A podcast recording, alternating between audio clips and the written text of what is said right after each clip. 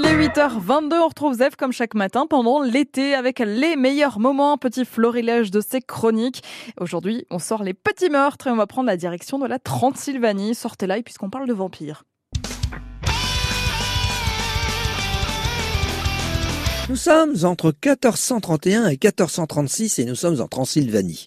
Vous saisissez l'ambiance, Transylvanie, hein Eh bien, à cette époque-là, naît Vlad Bazarab l'Empaleur, surnommé le fils du dragon Draculea. Comment en est-on arrivé là? Tout d'abord, il faut dire que Vlad, du temps de son vivant, n'a pas eu la vie facile. Jouez, guerre Salsifis Bah oui, c'est pas bon les salsifis. hein. Et j'imagine même pas si on lui avait filé à bouffer des brocolis. Tandis que du temps de sa mort, vu qu'il est devenu Dracula, c'était quand même plus stylé comme genre de life. C'est mortel Sans vouloir vous contrarier, c'est plutôt immortel. Donc, Vlad Bazarab.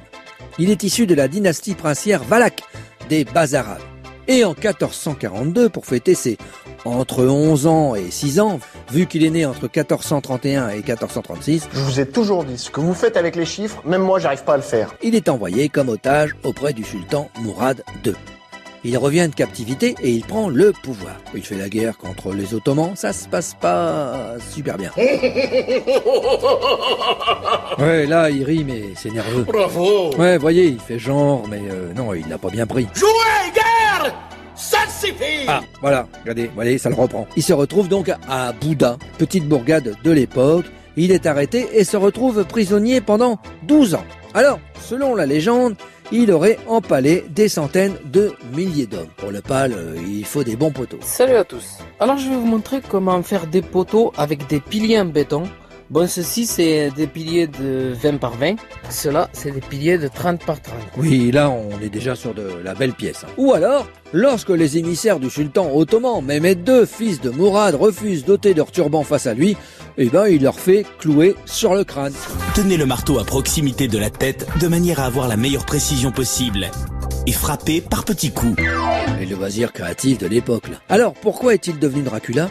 Le folklore dit que le prince est transformé en vampire, vu que le vainqueur d'une bataille avait besoin de boire le sang des vaincus pour regagner sa force Salsifis et devenir immortel. Mais ça, ça reste à prouver. Les petits meurtres avec euh, c'est chaque jour sur France Bleu Picardie. C'est à réécouter sur francebleu.fr et Zef sera de retour dès lundi en direct avec nous avec toujours plus d'histoire d'histoire et un tout nouveau jeu incroyable mais Zef. Donc rendez-vous lundi matin sur France Bleu Picardie.